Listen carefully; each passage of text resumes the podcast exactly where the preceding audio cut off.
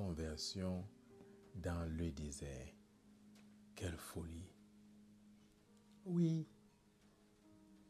Voilà ce que nous dit l'Évangile concernant Jean-Baptiste. On pourrait éventuellement penser qu'il est fou. En plus, il s'habille des peaux de, de, chameau, il mange des sauterelles, il bouffe le miel. Il est dans le désert, mais il attire les gens dans le désert. Quelle folie. Que vont faire les gens dans le désert? Aurais-tu, aurez-vous, aurons-nous assez d'audace pour agir comme Jean-Baptiste?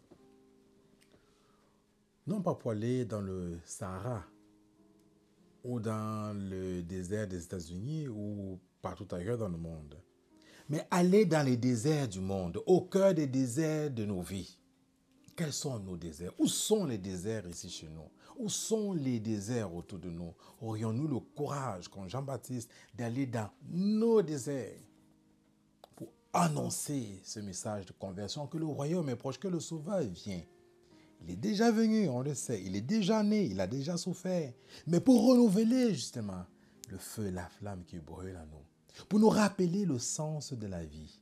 Que nous sommes juste ici de passage. Que nous sommes dans le monde, mais pas du monde. Que nous sommes appelés à quelque chose de plus haut. Voilà pourquoi. Ta mission, ma mission, notre mission, c'est de courir avec empressement dans les déserts des hommes et des femmes de ce monde pour annoncer ce message de conversion. Telle est notre émission pendant l'avant. Bonne marche de l'avant. Amen.